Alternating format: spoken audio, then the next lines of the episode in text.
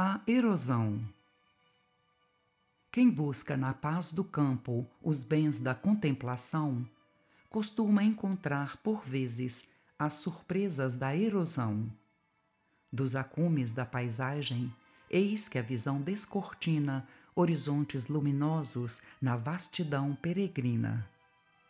Em torno rebentam flores nas folhagens perfumosas, entre as árvores e os ninhos sopram brisas buliçosas. Misturando-se à verdura, há caminhos de enxurrada, formando abismos escuros na terra dilacerada. Em derredor, tudo é glória do campo verde e florido, céu de anil, promessa e luz, mas o solo está ferido. Somente à custa de esforço, de luta excessiva e estranha, é possível reparar as úlceras da montanha. É um quadro que faz lembrar as almas de grande altura, que, embora a ciência e o brilho, têm abismos de amargura.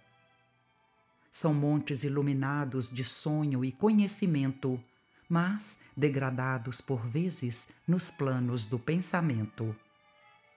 Recebem da luz de Deus dons sublimes e infinitos, mas se deixam avassalar de enxurradas e detritos. Quem guarde na intimidade tais feridas de erosão é que vive sem defesa nos campos do coração. Cartilha da Natureza, de Chico Xavier